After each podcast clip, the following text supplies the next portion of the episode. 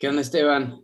Ay, güey, recording in process. ¿Qué onda? ¿Cómo estás? Es que siempre se me olvida, entonces em, lo hago desde el principio. Adelante, no, no tengo ningún problema. Lo que digo on the record, lo digo on the record.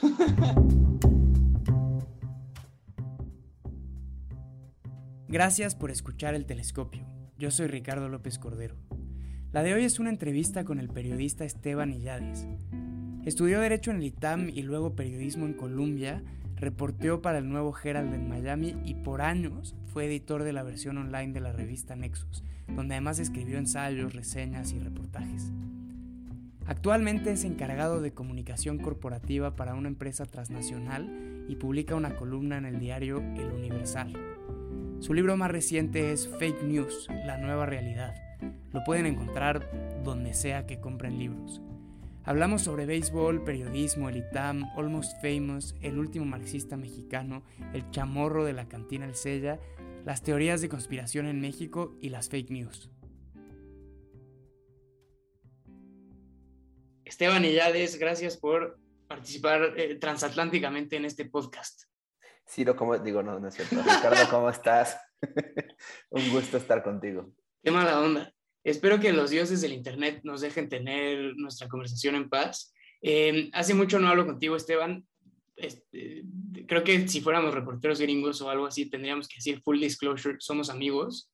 totalmente, eh, sí. Este, full disclosure, we used to work together en, y si por listar todo, tengo acciones aquí, etcétera, ya sabes. sí, eh, los dos estamos temporalmente retirados del periodismo profesional. Uh lo tuyo es un misterio, lo mío es menos misterioso, pero antes de hablar de eso, quiero que hablemos de, tus libros, mi favorito, que es el del fake news, la nueva realidad, y, tu teoría de por qué son tan populares las teorías de conspiración en México. Híjole, pues en México yo creo que viene desde la, de la época del chisme, ¿no? O sea, de todo lo que te dice alguien, de la autoridad que tengas, sea tu vecino, sea la televisión, sea el radio, o sea, tú tiendes a creer lo que te están diciendo. Y entonces, por ejemplo, en, redes sociales ahora tenemos pues tiranía, sobre todo en YouTube, pienso en esta gente que vive en YouTube. Y me acuerdo de un video que ha resonado mucho, que es eh, Enrique Peña Nieto tiene SIDA. Aquí te lo decimos, impactante, ¿no? Y entonces así como todas esas, este, ves los logos en el video, etcétera. Y esa cosa tenía como alrededor de un millón de reproducciones. Uno es, se va haciendo una bola de nieve con el hecho de que si ya lo vio alguien y lo vio alguien, lo vio alguien y tiene algo 300 mil, 400 mil views, dices, ah, algo a tener de razón y entonces ahí hay más gente que le está entrando. Y la otra, obviamente, la gente está lo más dispuesto posible a creer lo contrario a lo que le digan los medios tradicionales. Ahí está este eslogan de los 90, 80, me acuerdo muy bien de Molotov, cuando aparecía Molotov que decía Televisa te idiotiza, ¿no? Y decían que no te haga bobo Jacobo. Entonces, eh, con la idea de que por sí solo los medios tradicionales están mal, te venden basura, te dan la línea oficial, necesariamente todo lo que no sea un medio tradicional está bien, porque no te está ocultando la verdad. Por eso siempre te dicen, esto es lo que la televisión no quiere que veas, esto es lo que el presidente, bueno, en este caso no, pero el sexenio pasado era, esto es lo que el presidente no quiere que veas, ¿no? Y entonces, pues son cosas muy extrañas, cosas sin fundamento, que obviamente pues van ganando terreno porque son contrario a la línea oficial, bueno, al menos antes, ¿no? Ahora apoyan la línea oficial, pero es van en contra de los medios de comunicación tradicionales que no están siguiendo esa línea, ¿no? Entonces, por ahí creo que va, eh, va mucho del asunto, por el hecho de ser contrario a la prensa tradicional. Muchas veces me he encontrado a mí mismo en la posición de hablar bien de Televisa y de otros medios tradicionales, no porque solo, no porque trabajé en los medios tradicionales, sino porque eh, creo que es muy fácil decir, ah, sí, Televisa te idiotiza y todo lo que diga López Dóriga es mentira y cómo le vas a creer a Loret de Mola o a quien sea. Pero hay una particularidad en el, en el ecosistema mediático mexicano en el que todas las grandes revelaciones casi siempre ocurren vía los medios tradicionales. Por ejemplo, eh, Pablo Ferri, que también es nuestro amigo y con quien trabajamos, eh, publicó... Full disclosure, ajá. full disclosure. Publicó lo de Tlatlaya en una revista de Editorial Televisa, en Squire. Em, y luego en Televisa está todas las noches Denise Merker, que hizo por muchos años punto de partida, que tenía, eh, por ejemplo, el gran pleito contra Loret de Mola del caso Florence Cassé. Eh, no es que los medios tradicionales en México sean malos solo por ser medios tradicionales, pero como que no alcanzan a, librarse de ese, de ese estigma. Sí, de acuerdo. O sea, bueno, y ahí el ejemplo creo que más claro es proceso, ¿no? O sea, proceso constantemente, pues revelaba todas las cosas que nadie más quería saber y proceso es lo más tradicional de lo tradicional. Es una revista que lleva, ¿qué? 40, 45 años publicándose cada semana cuyo sitio de internet hasta hace unos meses pues era inaccesible, o sea, estaba hecho para que consumieras impreso solamente. Cuando te querías, yo me acuerdo, cuando querías acceder al archivo, tenías que enviar una justificación al editor para decirle por qué querías entrar.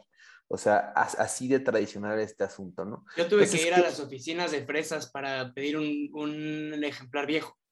Claro, pues es, que es eso. Igual lo mismo pasaba cuando yo estaba en Nexo. Si tú querías un ejemplar de 1982, hablabas, yo contestaba el teléfono, si me tocaba contestar eso, y te preguntaban, oigan, ¿tienen el ejemplar de enero de 1979? Sí, sí lo tenemos. Y venía un, alguien que, este, que eso, y al revés, o sea, también te tocaba luego encontrar en, en eBay o en Mercado Libre alguien que vendía sus Nexos viejas, eso era bien padre. Entonces se las podías comprar por un montón y las agregabas eh, a la biblioteca, ¿no?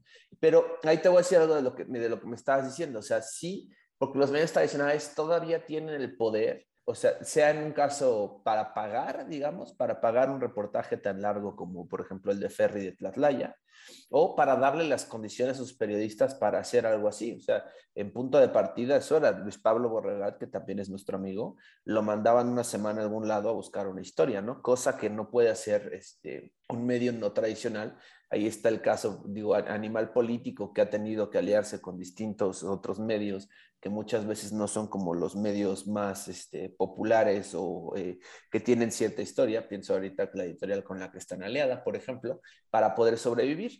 Y los medios no tradicionales, pues han, han salido algunos, han salido otros, pero pues también, eh, como dicen los gringos, generar audiencia es muy difícil en México. Entonces, ¿qué pasa? los medios no tradicionales que, que están eh, ganando ahora, que son los youtubers, todas estas personas, este, etcétera, pues es, es realmente porque tienen un costo de operación bajísimo, porque es nada más se graban con una cámara y porque no tienen que hacer absolutamente nada de investigación ni nada de periodismo. O sea, aunque se digan periodistas, lo único que están haciendo es sentándose frente a una pantalla cuatro o cinco horas al día y diciendo cosas incendiarias, ¿no? Entonces, ¿cómo puedes competir contra eso cuando realmente están haciendo pasar eh, opinión por periodismo? Que esa es otra cosa bien interesante, que es en México, eh, bueno, el periodismo tiene una historia bastante gris y el entendimiento del periodismo también es bastante gris. Entonces, si tú ves muchas personas cuando entra a la red de cualquier periódico, cualquier medio, y vas a ver una columna y alguien va a poner excelente reportaje o ves este, un reportaje y alguien dice, excelente pieza de opinión, ¿sabes? O sea, como que los géneros periodísticos son indistintos para el lector. Entonces, en ese ecosistema tampoco puedes competir mucho cuando la gente piensa que lo que está haciendo un youtuber es un reportaje o periodismo de investigación, cuando es simplemente un güey gritando cosas al aire, ¿no?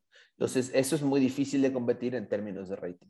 Lo mejor del periodismo mexicano, creo, es cuando abres un periódico de circulación nacional y encuentras que un columnista dice una cosa y luego en la siguiente página otro columnista dice otra cosa completamente opuesta sobre el mismo tema y ambos citan a fuentes de altísimo nivel dentro del gobierno.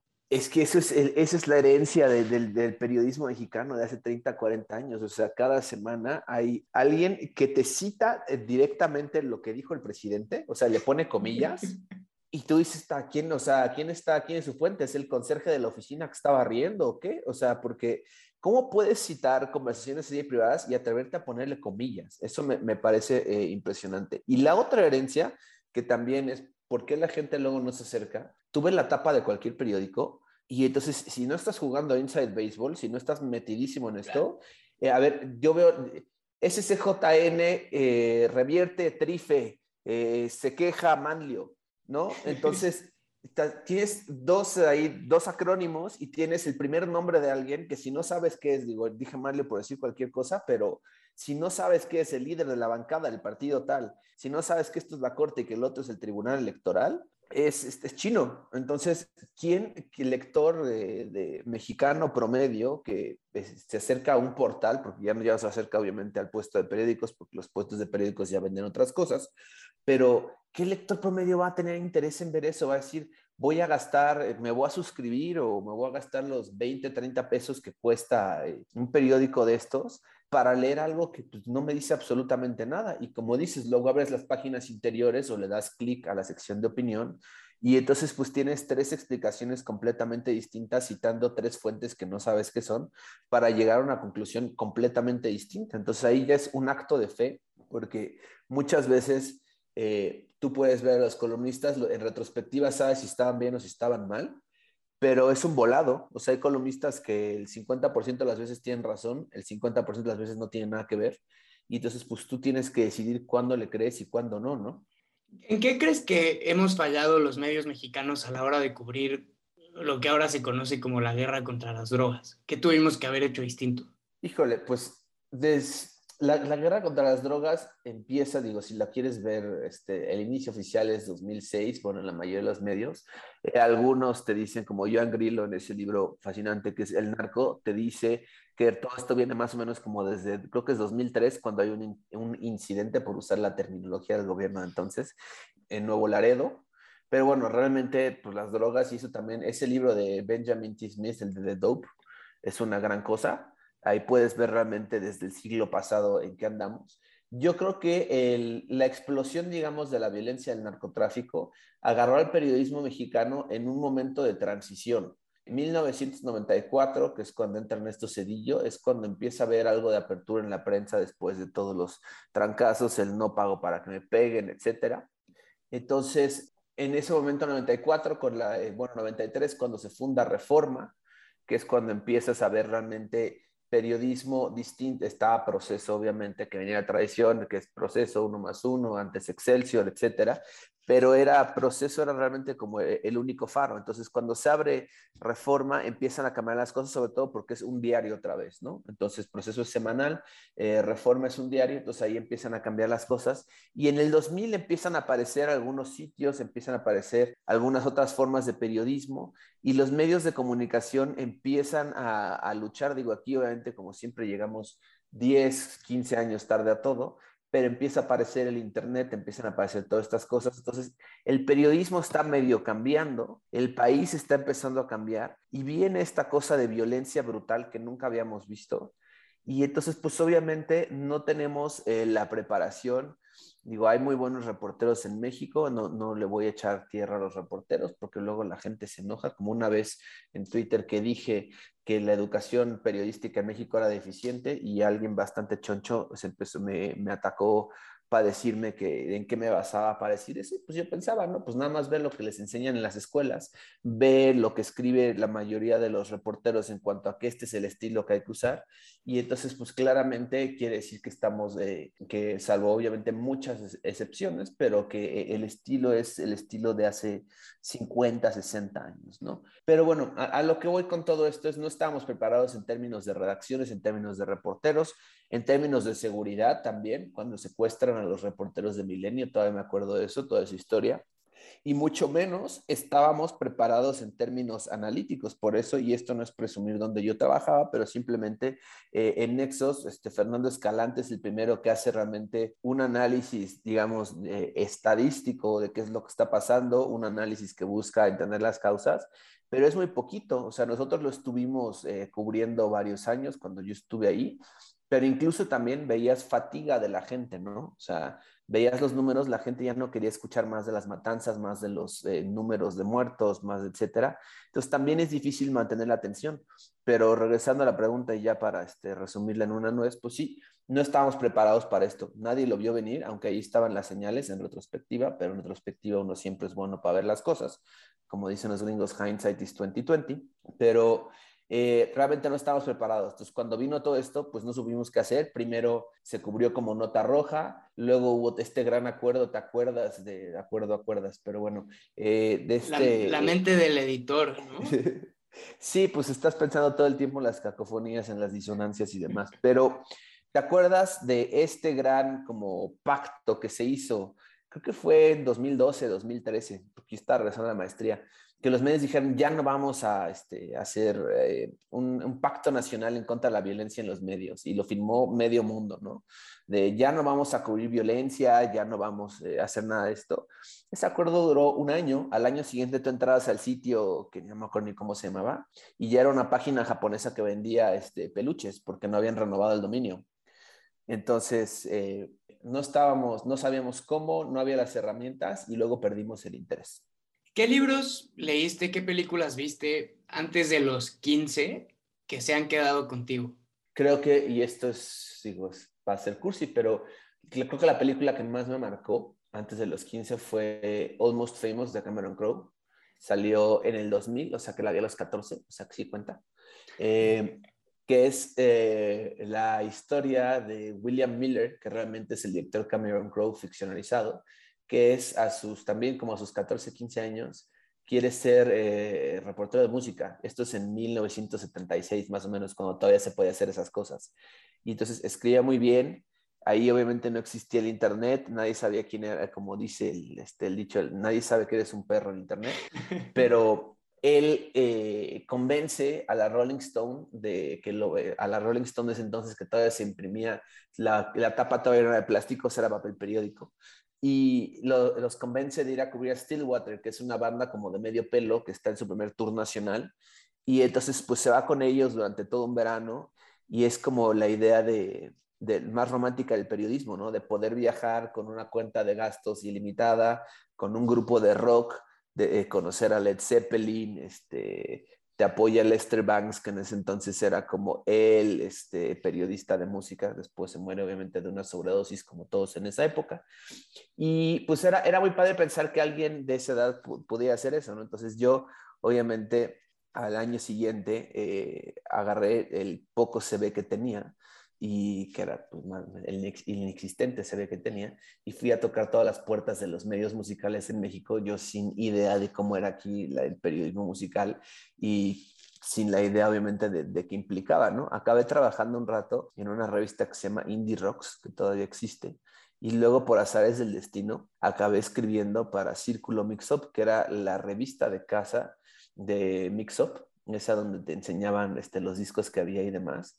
Entonces me acuerdo, y esto va a ser también bastante, no sé si triste, pero, o penoso, pero me acuerdo todavía el primer día que entré a un mix-up, cuando todavía existían los mix-ups entonces. Y que, disclaimer, no estoy patrocinado por mix-up porque estoy diciendo mucho mix-up. Pero me acuerdo haber visto, eh, ya sabes, los blurbs, estas líneas de, estas líneas de que reseñan algo, y me acuerdo haber eh, visto... Eh, lo que yo había dicho eh, en un póster así explotado, tamaño caguama, arriba de una caja, y fue así como de, wow, ¿no? Digo, obviamente después lo ves y dices, pues, ¿qué, era esto, no? Pero, pero sí, esa, esa película es la, la que marcó, yo creo, la que más, pues bueno, la que me hizo querer entrar a hacer, hacer lo, que está, eh, lo que estoy haciendo, lo que estaba haciendo. Y sí, yo creo que es eso. Has leído, em, no sé cuándo lo publicaron, pero publicaron el artículo completo que escribe sobre Stillwater. Sí, y lo publicaron hace unos meses porque son los 25 años de Almost, no, los 20, ya no me acuerdo por qué fue, pero sí. Y el texto es buenísimo. O sea, la crónica es espectacular. Es una crónica de rock de las viejas donde te dejaban, te daban 10.000 palabras para tú explorar todo lo que había que explorar. Ahora, si tienes suerte, te dan mil, mil doscientas palabras. A ver, las columnas de periódicos se cuentan en caracteres. En un periódico en el que trabajé, me decían que no podía pasar, creo que eran 3.500 caracteres. 3.500 caracteres son como 280, 300 palabras. ¿Qué argumento puedes dar en 280 palabras? Son tres párrafos. Sí, no es suficiente. Y Lester Banks tiene un, una reseña de, de uno de los discos de Van Morrison eh, y eh, escribe sobre Astral Weeks eh, y es uno de esos textos como que son tan maravillosos porque te acaba trayendo la canción, o sea, si nunca has escuchado la canción y luego la escuchas como con, con Lester Banks en la mente, te cambia toda la... en fin, a mí me compré el, disco, compré el libro de, de Lester Banks después de ver Almost Famous solo para leer esa crónica y lees esa crónica y lamentablemente luego ves que, digo, y esto es nada más un paréntesis, que Van Morrison es antivacunas, ¿no? Se me cayó un ídolo, porque yo soy, eh, alguna vez participé en un debate en el que eh, defendía a Van Morrison como el más importante, la más importante estrella de rock del último siglo.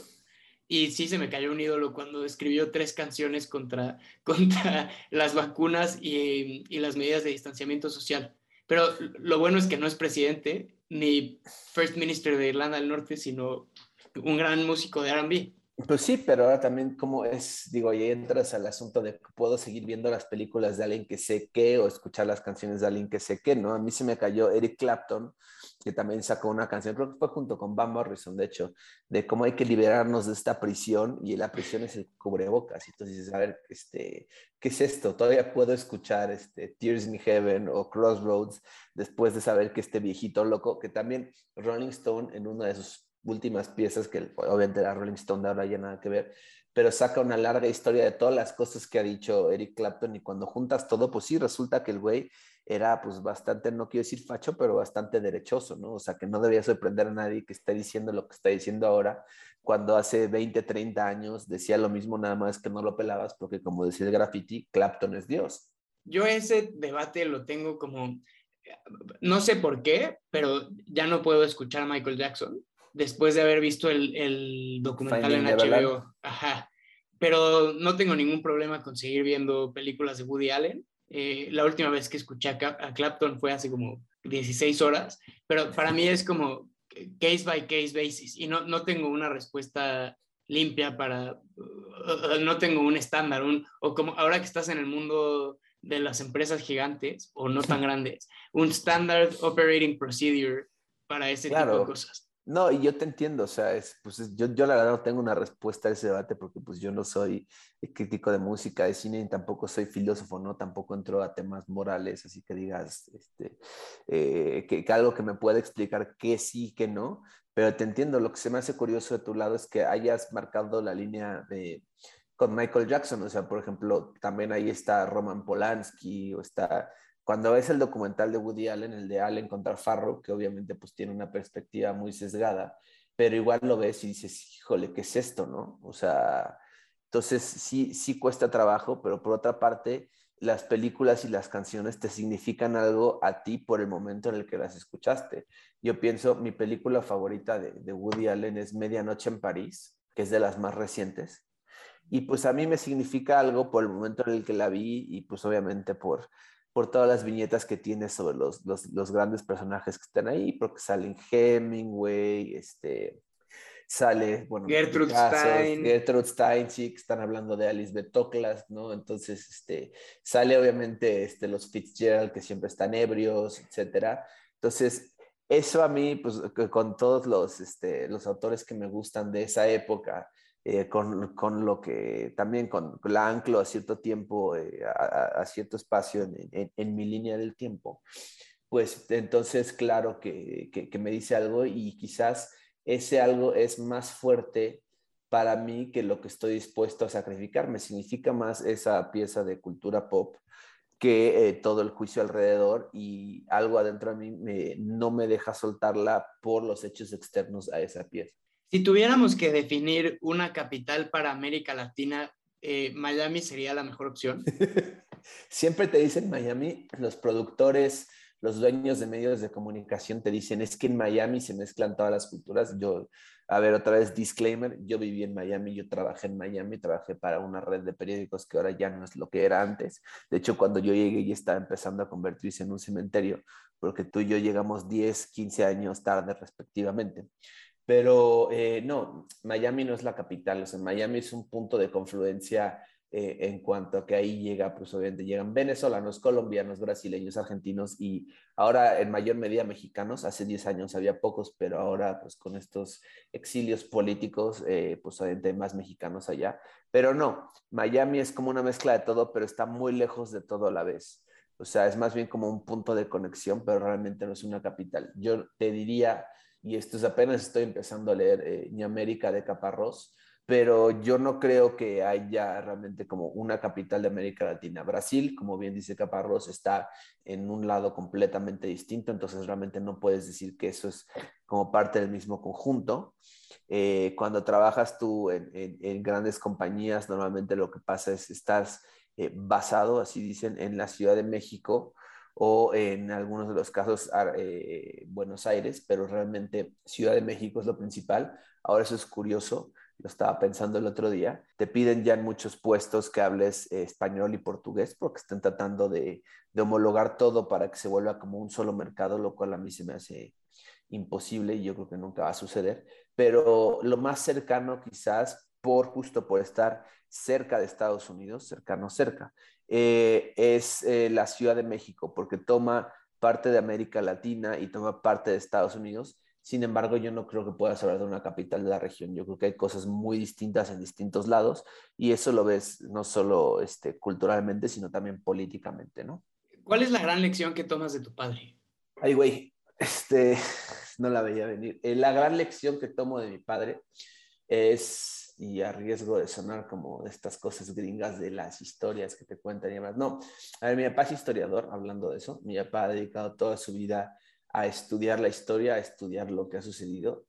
Y mi papá, yo creo, es el único, o al menos el último, marxista mexicano. Digo, te van a decir que en la UNAM, en la Facultad de Ciencias Políticas Sociales, hay muchos marxistas, pero claro que no.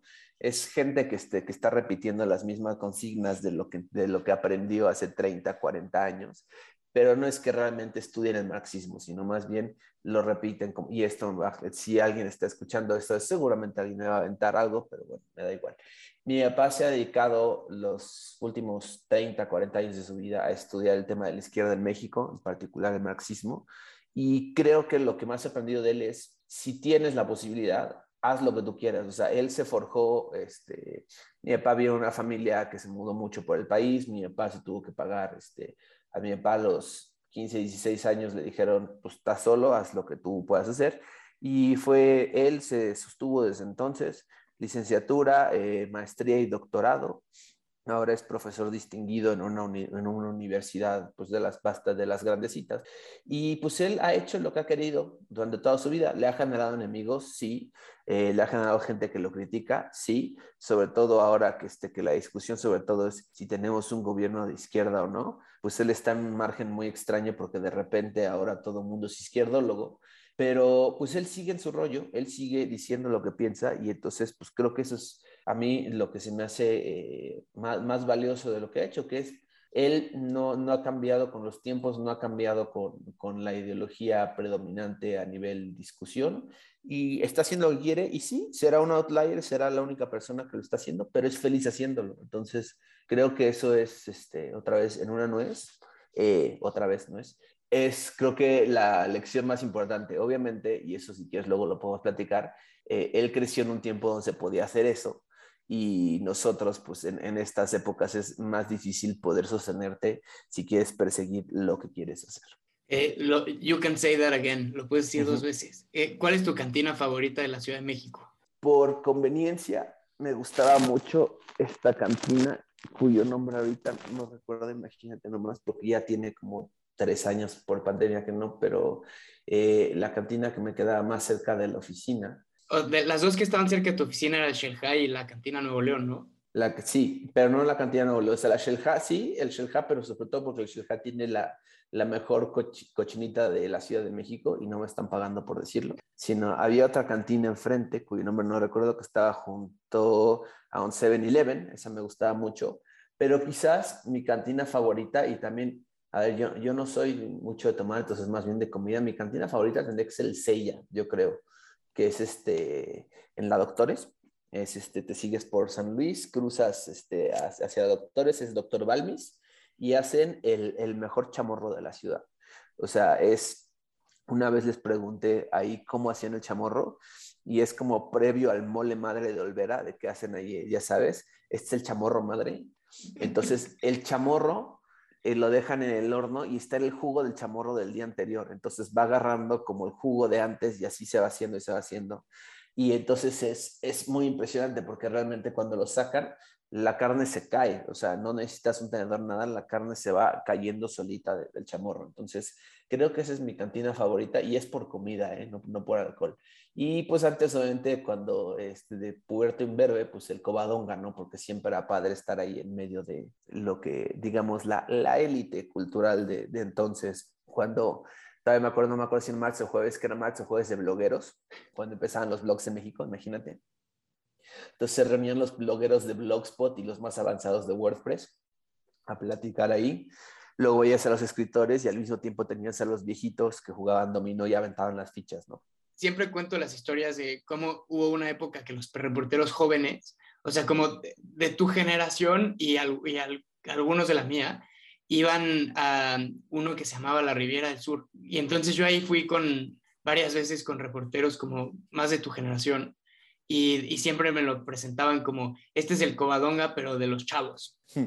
Eh, a mí yo todavía me acuerdo cuando regresé de Estados Unidos, que pues obviamente decías dónde voy a trabajar y pues te querías pegar a los reporteros, a los corresponsales gringos para ver si de ahí podías tener algo de chamba. El Covadonga de los gringos era el Nuevo León. Entonces, tú ibas los miércoles al Nuevo León y ahí estaba el corresponsal del Journal, el corresponsal del, eh, del Post, el del Times, etcétera, y luego los... Entonces, cuando el Houston Chronicle todavía tenía oficina en México, imagínate, pues, estaban los grandes periodistas, estaba este Paget, eh, Tim Paget, quiero decir, este, Dudley Althouse, que también era, pues, este, así, eh, estaba, ¿cómo se llama? Casey, el que ahora es, está en España, pero fue el de Venezuela después, estaba, bueno, Randy Archibald, que ahora es el editor de deportes del New York Times, pero en ese entonces era corresponsal, Damien Cave, o sea, estaban todos los que se curtieron aquí en la guerra del narcotráfico. Que eso también, eso es muy chistoso y es nomás un pequeño paréntesis. Entonces, siempre que cuando me toca hablar con corresponsales gringos o extranjeros que vienen a cubrir a México, siempre su assignment, es decir, donde los pusieron antes, ese es mi perro que se está rascando, eh, cuando vienen, del lugar del que vienen antes, siempre es Afganistán o Irak. Entonces, siempre te mandan aquí, yo siempre les pregunto lo mismo, que es, oye, ¿te mandan aquí porque ya vienes curtido o te mandan aquí porque vienes a descansar?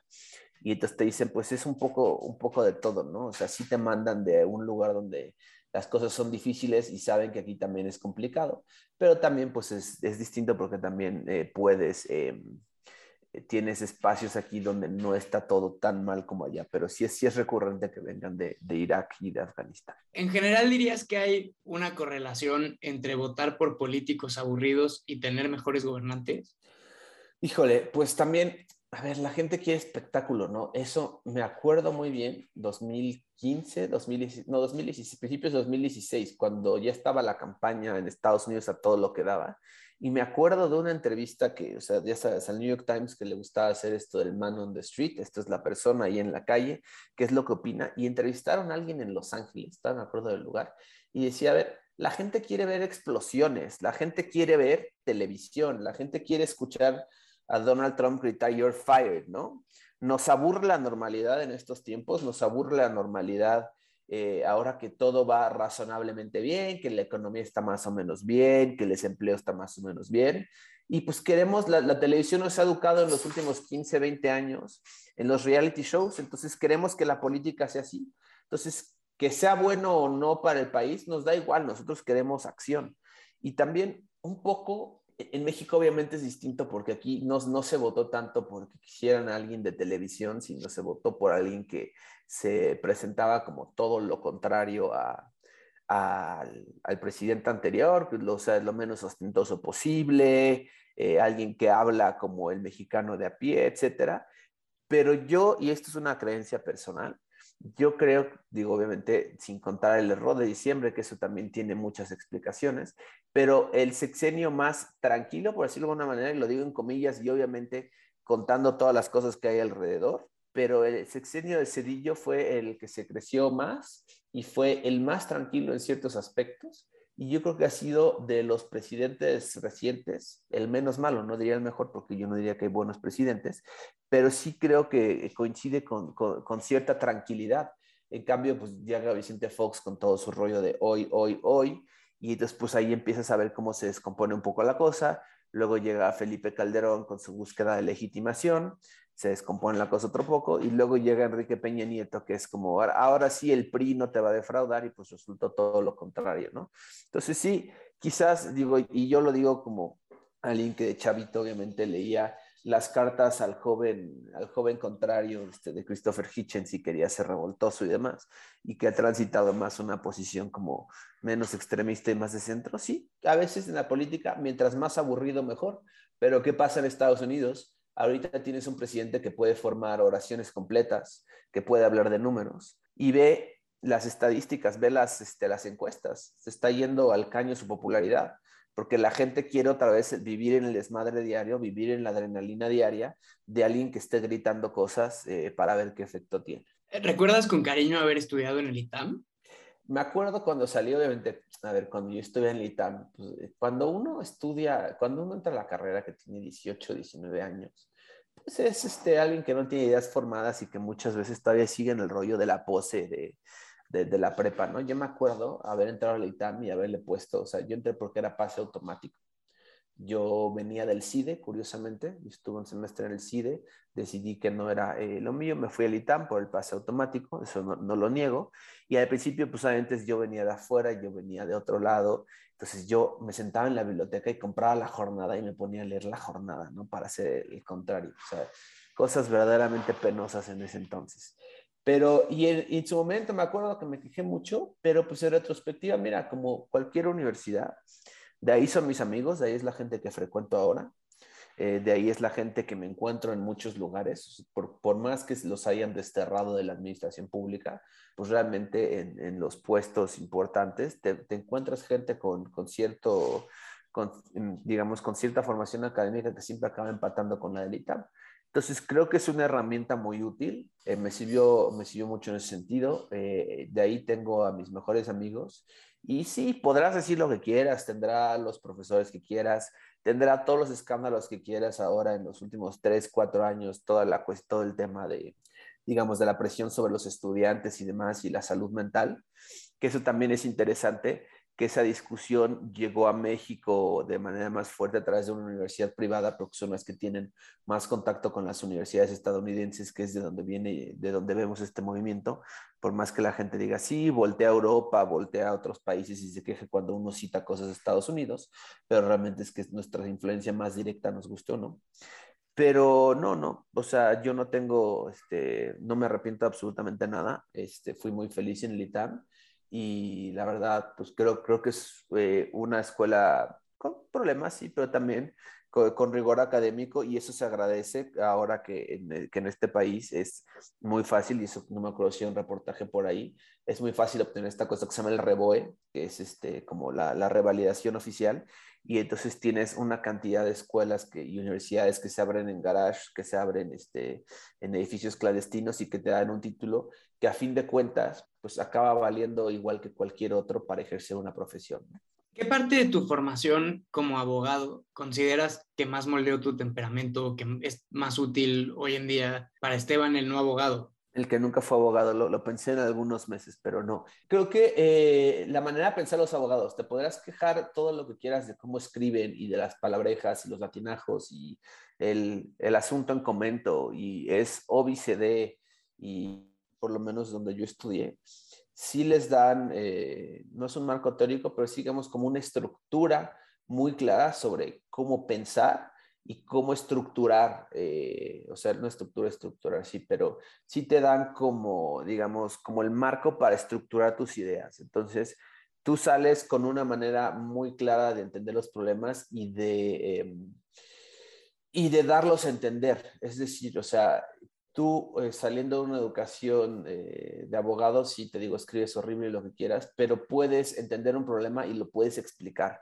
Y para alguien que estuvo trabajando en periodismo los últimos 10 años, pues esa es una herramienta invaluable. O sea, poder entender, poder resumir y poder explicar algo es en, periodismo es realmente algo muy, muy útil, porque tú lees cualquier nota y cuesta a veces, muchas veces, cuesta trabajo entender qué es lo que te está diciendo la nota y por qué es importante, ¿no? Esto que los gringos llaman el not graph, que es el tercer o cuarto párrafo de una nota que te dice esto es lo importante. Eh, si tú traes una formación académica en derecho, es bastante útil. ¿Qué aprendiste de haber sido el primero o de los primeros periodistas en escribir un libro que trató de entender y examinar más a fondo el caso Ayotzinapa? Ah, ese sí, es igual es un tema para mí complicado, Yo en medios de comunicación en años recientes no he dado entrevistas sobre eso porque no, no sabes, o sea, es, fue mi primer libro, fue el primer libro sobre el tema, o sea, yo lo publiqué a los seis, ocho meses de que sucedió lo que sucedió. Y me ha enseñado mucho en retrospectiva ese libro. O sea, creo que es la primera vez que lo digo, pero quizás pensando ahora quién soy, este, seis, siete años después, quizás no hubiera escrito ese libro como lo escribí. Sea, era un libro que buscaba explicar. Yo venía, te digo, de la tradición eh, periodística de dar contexto, que es algo que no, no sucede en México. Y entonces la parte del libro que la mayoría de la gente que, que lo critica es la parte que no leyó, que es todo el contexto eh, sobre por qué sucedió lo que sucedió. Creo que lo valioso de ese libro no es la crónica eh, basada en las fuentes oficiales y también en las fuentes periodísticas, porque eso también mucha gente eh, me lo echa en cara, que es que es la versión del gobierno. No, pues es la versión que estaba disponible en ese entonces. Cuando yo narro lo que sucede en la noche del 26 y 27 de septiembre, lo narro con base en documentos periodísticos y con base, este, cotejados obviamente con acceso que tuve al expediente, ¿no? Lo que yo publico ahí es lo que pude corroborar en más de dos fuentes. Pero pues eso ya sabes que aquí ni les viene ni les va, ¿no? Pero más allá de esa parte, que esa te digo en retrospectiva, si yo hubiera escrito el libro de igual otra vez, no hubiera narrado lo que sucedió, porque eso es, le quita todo el foco a todo lo demás. Hubiera hecho un libro de puro contexto sobre por qué sucedió lo que sucedió, porque realmente si tú ves, y yo empecé a trabajar el tema de Iguala, obviamente días después de la desaparición, pero yo empecé a trabajar el tema de Iguala eh, sobre los años anteriores, que es eh, los primeros casos de José Luis Abarca, que es cuando se le acusa de, matar a un, oponente de la sangre fría, él con la pistola, así es la acusación, tal cual, que eso después también lo hicieron, creo que en la, en la maestría del CIDE, si mal no recuerdo. Y entonces ahí es cuando empiezas a ver un patrón y empiezas a ver descomposición sobre lo que está sucediendo. Y pues por eso mi primera crónica se llama El, polvorín que nadie olió, porque realmente tenías de dos, tres años atrás una situación claramente, eh, bueno, no anómala, claramente mala, una situación que claramente iba a llevar a algo más grande, que claramente, digo, nadie sabía que iban a desaparecer 43 estudiantes, pero claramente iba a suceder algo en la ciudad de Iguala. La pregunta era qué. Y pues si tú ves todo lo de alrededor, entiendes perfecto cómo es que iban a confluir estos elementos. Sin embargo, pues de ese libro, lo que la gente se lleva es la crónica de la desaparición de los estudiantes, que a ver, siete años después, eh, y eso sí lo digo en defensa de lo que yo publiqué, digo, cambiarán algunas cosas, eh, cambiarán algunos metros, digamos, en las descripciones de lo que hay, es decir, distancias, pero yo sigo creyendo que lo que escribí en esa descripción se sostiene, pero para mí no es lo más, eh, digo, obviamente la desaparición de los 43 estudiantes es un tema muy importante, pero para fines periodísticos de lo que yo quiero explicar, creo que sería mucho más valioso simplemente eh, contar a la gente por qué es que sucedió lo que sucedió, no tanto lo que sucedió, porque eso, a ver, lo conté yo, lo contó después este, John Gibler, lo contó después Trino Maldonado en un libro que es este, bastante subvaluado. Digo, sí, obviamente tiene la ceguera de taller porque Trino Maldonado se fue a vivir este, a la escuela, a la normal rural, pero tiene acceso a primera mano a todos los estudiantes y eso es invaluable. Y hay documentales, videos, libros, lo que quieras, o sea, todo mundo tiene como sus versiones pero creo que de mi libro, creo que es el único que logra dar contexto al respecto. Sin embargo, pues es un libro muy maltratado, es un libro que a mí me ha costado en los años siguientes, no solo en términos de identidad, o sea, cada 26, 27 de septiembre sale alguien a recordarme el libro, etcétera, eh, o sale alguien con lo mismo de los medios de comunicación siempre de Esteban, ¿qué crees que fue lo que pasó? ¿Se sostiene? Pues mira, yo lo que te quiero decir es de siete años después, seis años después, es que las causas ahí estaban y las causas ahí siguen estando. Sigue ocurriendo lo mismo y lo que no tenemos es, y por eso mi columna originalmente la que ahora tengo en el Universal, que ahora habla de temas tecnológicos, pero antes que hablaba yo de política, porque también es muy cansado estar hablando de política todo el tiempo, por eso se llama contexto, porque eso es lo que falta. O sea, poder entender qué es lo que lleva algo, no nada más contarte qué es lo que está pasando, sino por qué sucedió porque realmente creo que eso nos falta mucho en México, es poder entender por qué pasan las cosas. Esto no sé si es una pregunta o más bien un comentario. No me quiero, por supuesto, inscribir. ¿Qué tal eso?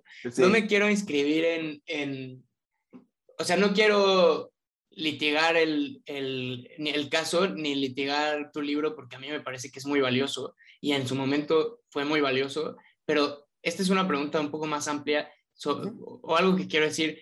Eh, desde, digamos, la transición democrática hay algunos crímenes que están en el imaginario como de todos. Eh, el asesinato de Colosio, el asesinato del cardenal Posadas, la desaparición de los 43, el caso de Florence Cassé, y todos son casos en los que el Estado mexicano ha invertido muchísimo dinero, muchísimo tiempo, muchísimo esfuerzo, muchísimo capital político para tratar de descifrarlos y para tratar de proponer una explicación que convenza a la mayoría de la, de la población, pero aún con todo eso, todavía valen más las teorías de la conspiración. Totalmente. El otro día de chiste con alguien de más grande que nosotros, este, cuando trajo el caso Colosio a la mesa, dije, sí, claro, porque fue, y entonces cuando le dije quién fue, me dijo, no, ¿cómo es posible que creas estas cosas, no? Y pues sí, o sea, eso es parte del imaginario colectivo, o sea, y de hecho también, y pasa por la ficción, o sea, en el caso de, de Colosio, es, eh, tú ves las series de televisión que se han hecho, los documentales o digamos todas las piezas, y todo pasa por el hecho de que pudo haber sido cualquier cosa, ¿no? No me acuerdo si fue un documental o fue la serie, porque luego se confunden unas con las otras, pero esta cosa de que pudo haber sido, de que había una confluencia de fuerzas, entonces que si no fue el loco que, el paciente que debía estar, haber sido, la persona que debía de haber sido paciente psiquiátrico o que si Colosio, el famoso discurso de México tiene hambre y sed de justicia, y entonces eso fue el lenguaje cifrado, lo que sé yo.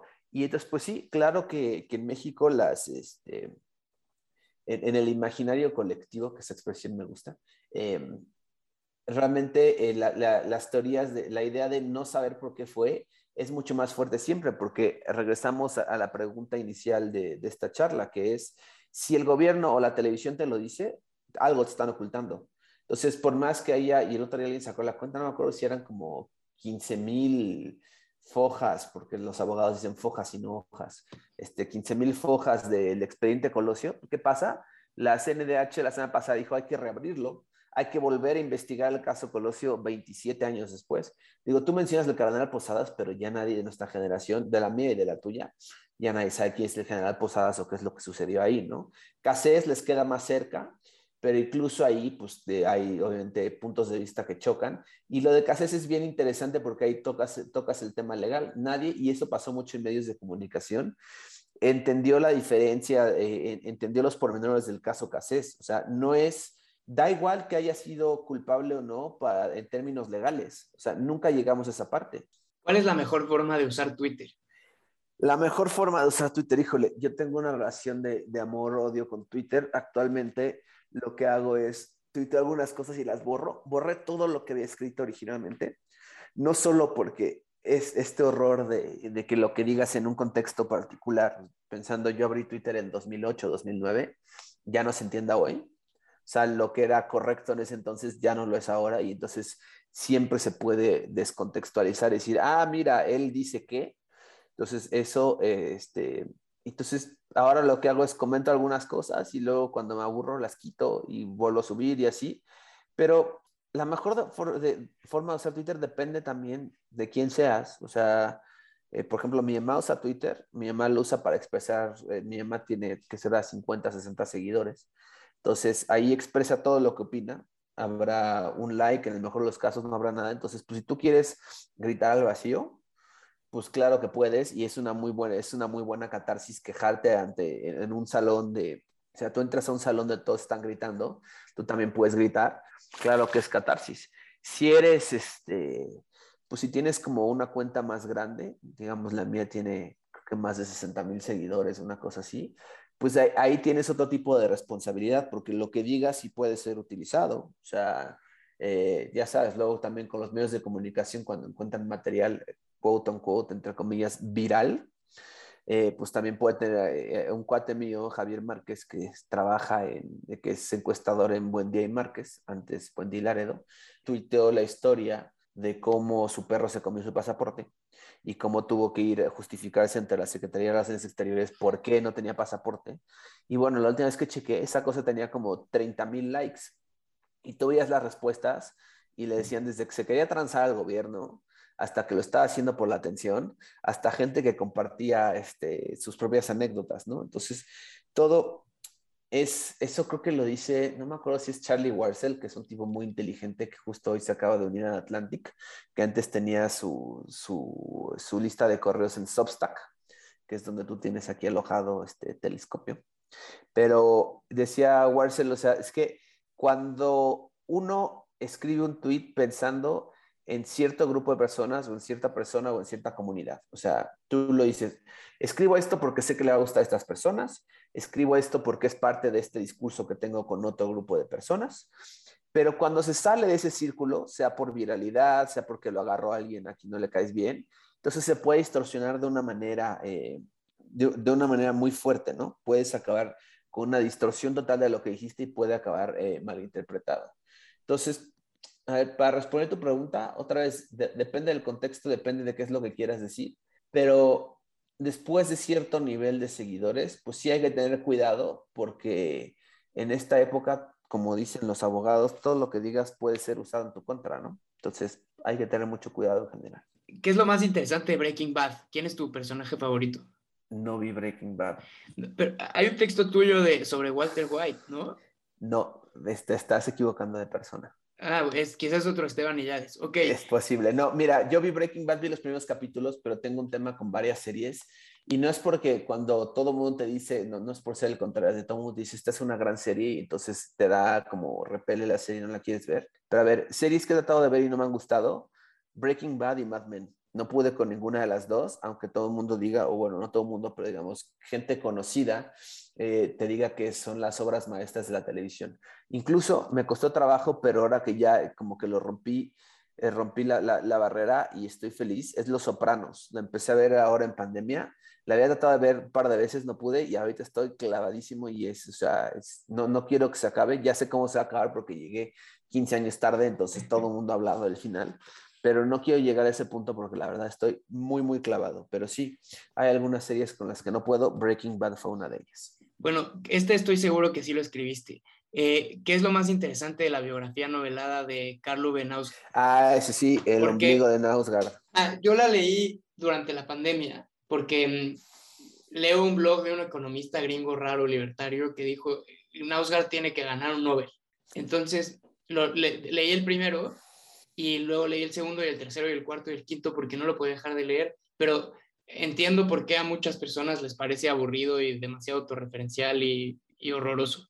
Ahí también es chistoso, o sea, tú, tú lo consumiste y eso también va con, con la televisión de cuando éramos chiquitos, que la televisión era los capítulos, digo, o sea, una tele mexicana que las novelas siempre eran diario y entonces tú ves una, una temporada de telenovela, dice 132 capítulos, y un gringo se pregunta por qué tiene 132 capítulos una temporada cuando tiene que tener máximo 24. Pero bueno, eh, cuando. Y pasó ahora con Ted Lasso, que es una serie que me gusta mucho. O sea, Apple lo que está haciendo ahorita es soltar los capítulos uno por semana cuando ya ahorita en la época del streaming tú estás acostumbrado a consumirlo todo eh, de un jalón.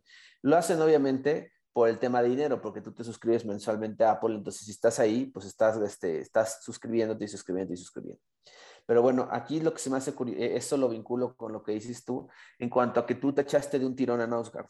Yo cuando leía Nausgard ese texto de ser como el 2015 más o menos, si mal no recuerdo, estaban saliendo las traducciones, o sea, Nausgard los escribió de jalón, él, y se publicaron en Noruega, pero las traducciones eran lentísimas porque gente que hable noruego y lo pueda traducir al inglés o lo pueda traducir al español, el, me acuerdo que el traductor eh, de Nausgard al inglés sufrió fatiga, o sea, se tardó más, creo que no me acuerdo si era el quinto o el sexto ejemplar, perdón, ejemplar, no, el, quinto o sexto volumen, eh, porque el traductor estaba fatigado, porque era una cosa, o sea, entrar al universo de Nausgard y estar encontrando la palabra correcta y estar tratando de explicar algo tan complicado como pues la, vida, o sea, como los pensamientos internos de Nausgard, pues claro que, que, acaba fatigando a cualquiera. Entonces, yo no sé, yo, yo tuve mis pausas entre, yo leí el primero, esperé a que saliera el segundo, etcétera. Entonces fue, era como los Harry Potters de niño, que te esperabas este, un año, un año y medio entre uno y otro y te da tiempo como de digerir. No sé cuál sea el efecto si los lees todos seguidos, me imagino que ha de ser mucho más brutal. fue demoledor. O sea, dejé de, mis, si mis ganas de vivir son medianas en un día normal, después de terminar varios meses de, de Nausgard fueron ah, por los suelos. No, hombre, y, es, y luego llegas al sexto y, y entonces estás pensando, bueno, a ver, si esto es como una serie normal, o bueno, normal, digamos, estandarizada, en el sexto entenderé varias cosas. Y luego ya llegas al sexto volumen. No, pero, pero entiendo que no, que son como 450 páginas de otras cosas, ¿no? Sí, en el sexto no hay resolución, o sea, no hay una resolución en el sentido típico de, de, una novela o de una serie de televisión. Y en cambio lo que encuentras es una digresión, o sea, entiendes por qué se llama mi lucha en cuanto a que se pone a analizar discursivamente mi lucha de Adolf Hitler.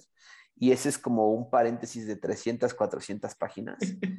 Y luego se empieza a meter con Holderlin, que es una cosa pues complejísima y barroquísima y demás. Y entonces dices, ¿qué llevo haciendo todo este tiempo para llegar aquí?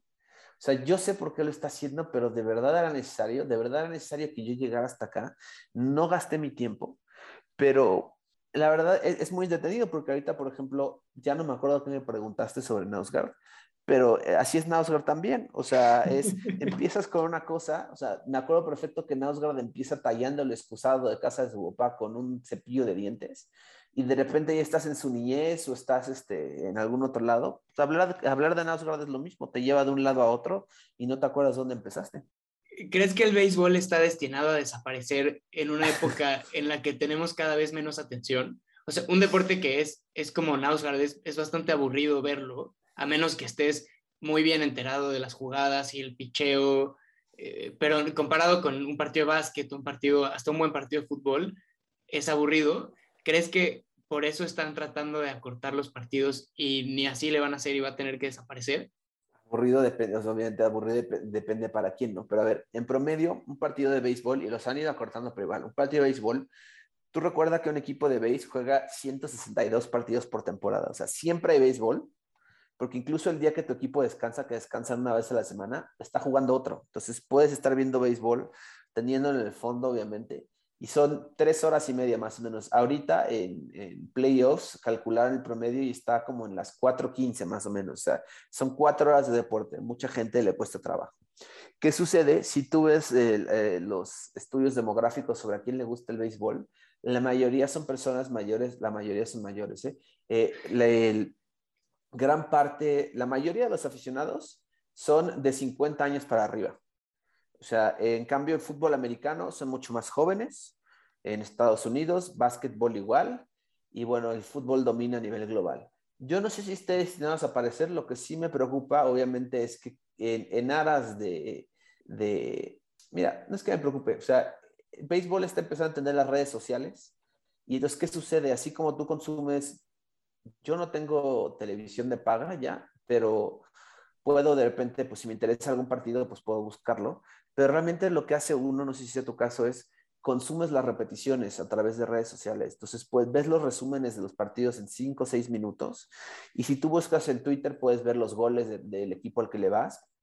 Te aparecen siempre las mejores jugadas en, Twitter, en YouTube, en Facebook, ¿no? El béisbol está empezando a entender eso.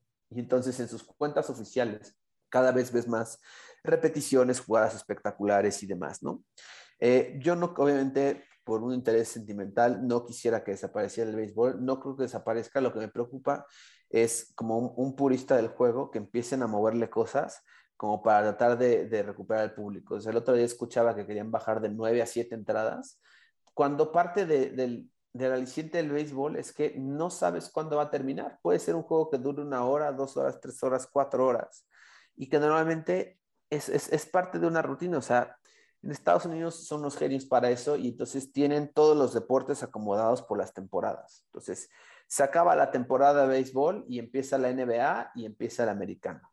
Se acaban esas dos y entonces ya, eh, bueno, el, americano se acaba este, en enero, febrero y béisbol regresa en abril. Entonces, realmente está todo hecho para que siempre haya deportes, de, siempre haya consumo de deportes. Para mí, lo particular, el béisbol significa verano, o sea, es cuando hay béisbol, hace calorcito, este, pasa, está pasando ciertas cosas, y ya cuando se eh, acaba ya bien el invierno, ahorita está la Serie Mundial, hoy es este, 2 de noviembre, quedarán a lo sumo dos partidos de béisbol, y ahora a hibernar de aquí hasta, hasta abril, ¿no? Entonces, significa algo importante para mí. Yo no quisiera que desapareciera, pero entiendo que, y esto no es por ser un snob, pero entiendo que mientras más complejo es algo en estos, en estos tiempos, más chance tiene de desaparecer. O sea, tú lo que quieres es algo que se pueda consumir fácilmente, que entiendas, ok, el balón cruza la línea, es gol, ¿no? Lo más complicado en el fútbol es la regla del offside, que tampoco es tan complicada, pero sabes que si es un partido va a durar 90 minutos, sabes realmente que tienen que patear el balón y que tiene que cruzar una portería y listo, ¿no? Es de muy fácil consumo. Esto es mucho más complejo y es a mí lo que me gusta. O sea, lo que me gusta es que tienes que estar poniendo atención, que pasan cosas muy extrañas, por ejemplo, en un partido de Boston, que yo soy fan de los Red Sox, en un partido de Boston hace un mes, ocurrió una jugada que, a ver, el béisbol se inventó en Estados Unidos hace más de 160 años, una jugada que nunca había sucedido. Y entonces, a, mí se me hace padrísimo el hecho de que 160 años después no exista una regla que seguro va a existir a partir de la próxima temporada, dado lo que sucedió, que es que una pelota eh, le rebotó a, un jugador y luego salió del campo, cosa que no había sucedido. Y entonces, pues es muy padre pensar que en 160 años no haya ocurrido una cosa así y que todavía puedas ver cosas nuevas en un deporte tan complicado. Entonces, a mí me encanta, entiendo que a la gente le aburre, entiendo que es tardado y entiendo que eh, nuestros tiempos van hacia la simplificación, pero a mí sí me dolería mucho que el béisbol dejara de ser lo que es. ¿Qué consejo práctico y novio, más allá de leer y estudiar y viajar, le darías a una persona de 17 o 18 años que quiere ser periodista o que quiere vivir de trabajar en los medios? Uf, bueno, depende de dónde. O sea, en México, yo me acuerdo, esto es este, me acuerdo muy bien en una fila hace como 3, 4 años cuando mi ex, mi ex jefe, mi gran amigo Héctor Aguilar Camín, fue a esta cosa de 100 preguntas de, chicos a, este, a alguien, ¿no? Entonces aquí era obviamente al escritor. Y entonces llega un chavo y le dice, oiga, eh, ¿qué consejo le daría usted a alguien que, quiere ser escritor? Que estudie primero eh, algo que le sirva o que se dedique, que busque su sueño y a ver qué sucede. Y entonces eh, Héctor, que luego puede ser muy duro, dice, pues que sea contador, que primero estudie contabilidad, algo que le sirva, y luego intente eh, perseguir su sueño. Digo, yo no quiero ser negativo, pero sí es, es algo, el, periodismo en México es un tema para, para muchas charlas, obviamente, es, es algo que viene, no, no quiero decir de salida, pero de bajada en cuanto a una carrera, en cuanto a un oficio.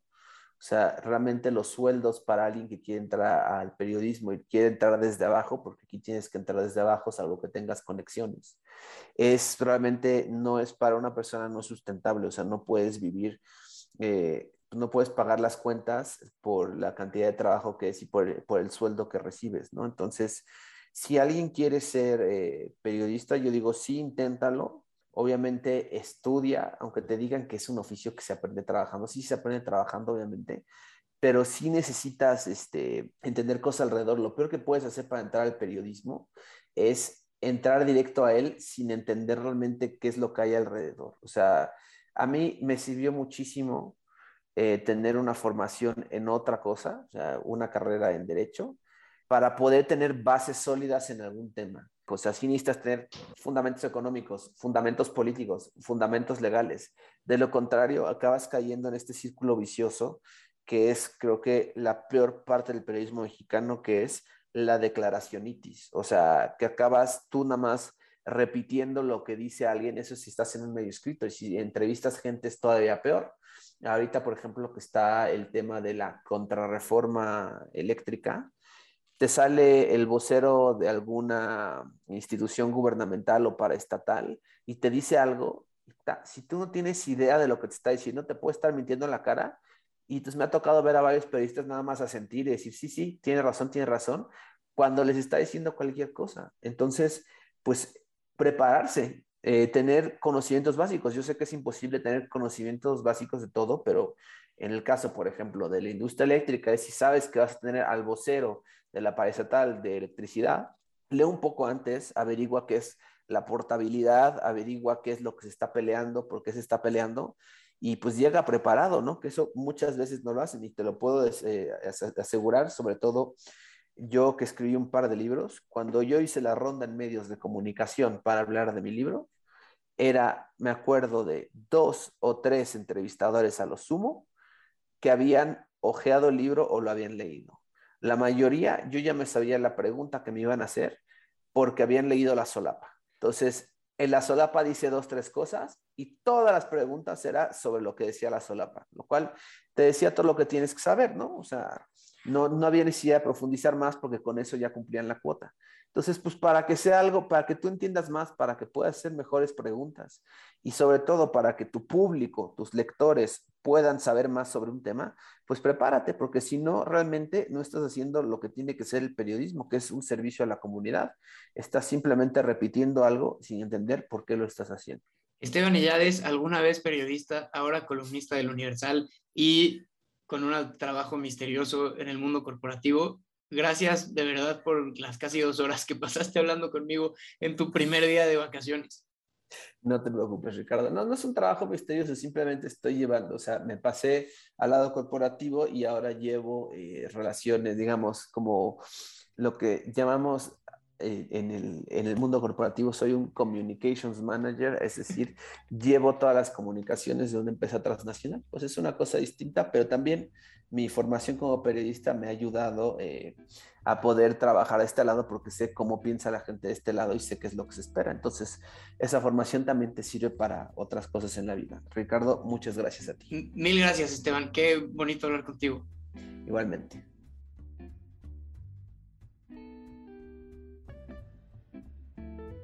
Gracias por escuchar este episodio del Telescopio. Si conocen a alguien a quien creen que le gustaría este ejercicio, por favor mándenselo. Pueden escribir un tweet, ponerlo en Facebook, mandarlo por mail o simplemente ir a la puerta de sus vecinos y tocarla. Es la forma en que llegamos a más personas. Otra vez gracias y hasta la próxima.